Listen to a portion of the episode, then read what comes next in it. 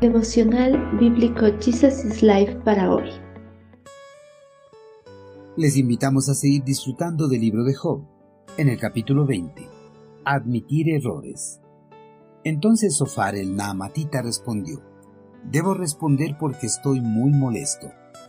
He tenido que soportar tus insultos, pero ahora mi espíritu me mueve a responder. ¿No te das cuenta que desde el principio del tiempo, desde que el hombre fue puesto sobre la tierra por primera vez, el triunfo de los malos ha durado poco, y la alegría de los que viven sin Dios ha sido pasajera?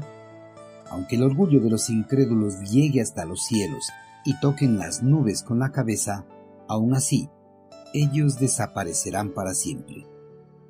Casi siempre las verdades son dolorosas para los que están enseguecidos en sus ideas absurdas, ideas como las que habían expuesto los amigos de Job en cuanto a su sufrimiento y a su culpabilidad. Ante las ideas absurdas, Job había reprochado con palabras duras a sus amigos para que recapacitaran y abandonaran esas ideas erróneas y absurdas. Pero las palabras de reproche que había manifestado Job habían tocado un punto sensible de sus amigos, en especial a Sofar, el Naamatita. Por eso, enfurecido y molesto, replicó las palabras de Job. A nadie le gusta que le reprochen ni menos aún que contradigan sus palabras. Sofar sintió que las palabras de Job eran un insulto a su sabiduría, por eso se molestó en gran manera. Pero Job con su defensa ante las falsas acusaciones no buscaba enfurecer a sus amigos. Más bien con sus palabras, Job trataba de que ellos recapacitaran de las conjeturas apresuradas que habían tomado en cuanto al sufrimiento del hombre. Job deseaba que sus amigos comprendieran que el sufrimiento del ser humano no siempre son consecuencias de los pecados. Mucho tiempo debió haber pasado desde la última vez que Sofar había hablado y acusado a Job de ser merecedor del castigo divino.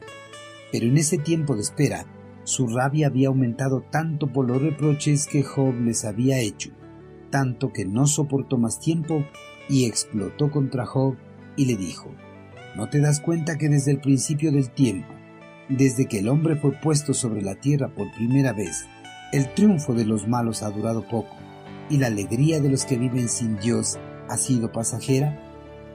Sin duda, al leer la Biblia se puede confirmar las palabras de Sofar, pues la victoria de los malvados no ha durado mucho tiempo, ya que Dios ha dejado que los malvados disfruten de su victoria pero después de un cierto tiempo, Él ha derramado su ira contra ellos.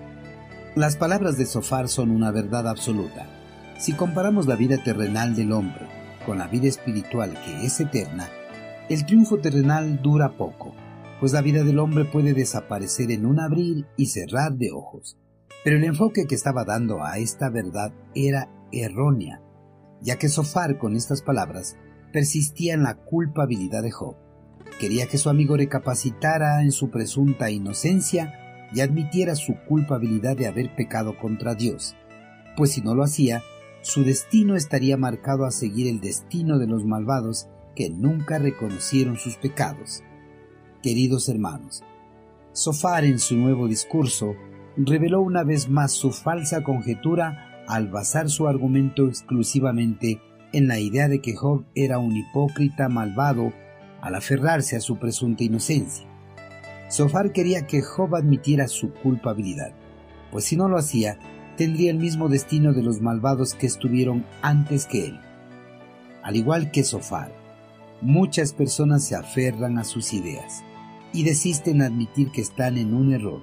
Por eso cuando son confrontados con la verdad se molestan y son capaces de seguir adelante con sus argumentos erróneos para demostrar que tienen la razón. Hermanos, si en algún momento nos equivocamos y damos conjeturas erróneas en algo en particular, no nos molestemos si somos confrontados con la verdad. Más bien, aceptemos nuestro error y pidamos perdón si hemos lastimado a alguien con nuestras conjeturas equivocadas.